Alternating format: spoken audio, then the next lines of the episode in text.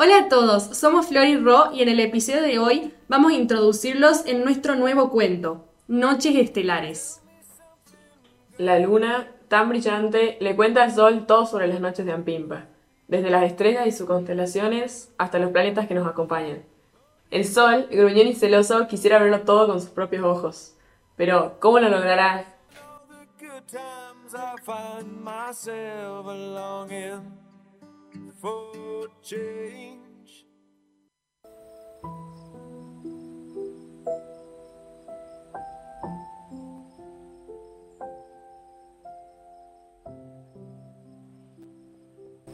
Era una noche estrellada en el Observatorio Astronómico de Ampimpa, en Tucumán.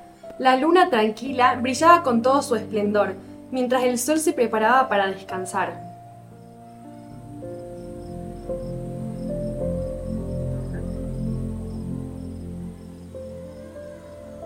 Qué hermosa noche de hoy. Se pueden ver tantas estrellas y constelaciones. ¿Estrellas y constelaciones? ¿Qué es eso, Luna? Son cuerpos celestes que brillan en el cielo. ¿No sabías, Sol? Las estrellas son como soles diminutos y las constelaciones son grupos de estrellas que forman figuras. ¿Quieres que te cuente un poco más sobre ellas? Sí, por favor, porque yo nunca las puedo ver. Son muy, muy hermosas. Hay estrellas de todos los colores y formas. Las constelaciones también son muy variadas. ¡Qué increíble! Por ejemplo, la Alfa Centauri, que es el sistema estelar más cercano al Sol, o sea, vos. Es una estrella triple formado por dos estrellas similares al Sol y una enana roja. O por ejemplo la Sirio, que es mi favorita, y traducida su raíz griega es Sirius, que significa aquella que brilla. Y su nombre se debe justamente a que es la estrella más brillante del cielo nocturno y es una gigante azul. ¡Es impresionante! Me pregunto cómo se verá. Y bueno, también hay una estrella que a los chicos que van al observatorio en Pipa les interesa un montón. Se llama Antares y es la más brillante de la constelación de Escorpio. Es una enorme estrella roja y está aproximadamente a 550 años luz de la Tierra. ¡Wow! No me imaginaba que estaban tan lejos. Y contame un poco sobre eso de las constelaciones. ¿Cómo las ves? Bueno, la que te mencioné de Escorpio es una muy grande y prominente. Es una constelación austral.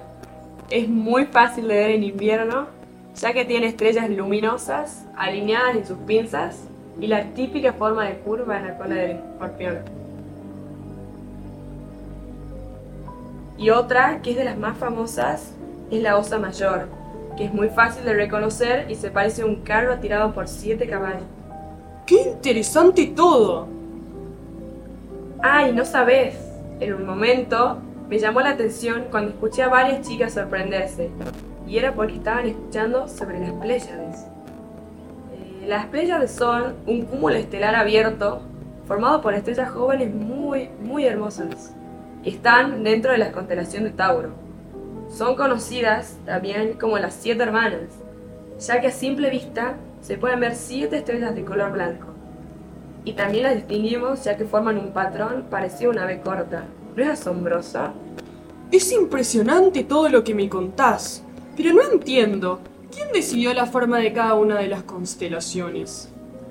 Bueno, todo comenzó con los antiguos griegos. Ellos observaban el cielo y asignaban nombres y formas a las constelaciones en base a los patrones que veían en el cielo nocturno. Estas formas eran a menudo inspiradas por figuras mitológicas, héroes o animales que eran importantes para los griegos. Por ejemplo, la constelación de Orión, que se asemeja a un cazador en la mitología griega, mientras que la de Leo se asemeja justamente a un león, que también tiene sus raíces en la mitología griega. Y ellas fueron muy importantes en su época, ya que las constelaciones eran usadas como puntos de referencia para la navegación, o también para marcar el tiempo o estaciones. ¡Qué suerte tenés de poder ver todo eso! Ojalá pudiera hacerlo yo también. Ya estoy cansado y aburrido de brillar solo durante el día. Querido Sol, no te entristezcas. Quizá algún día nos encontraremos y te mostraré todo lo que hay para ver en la noche.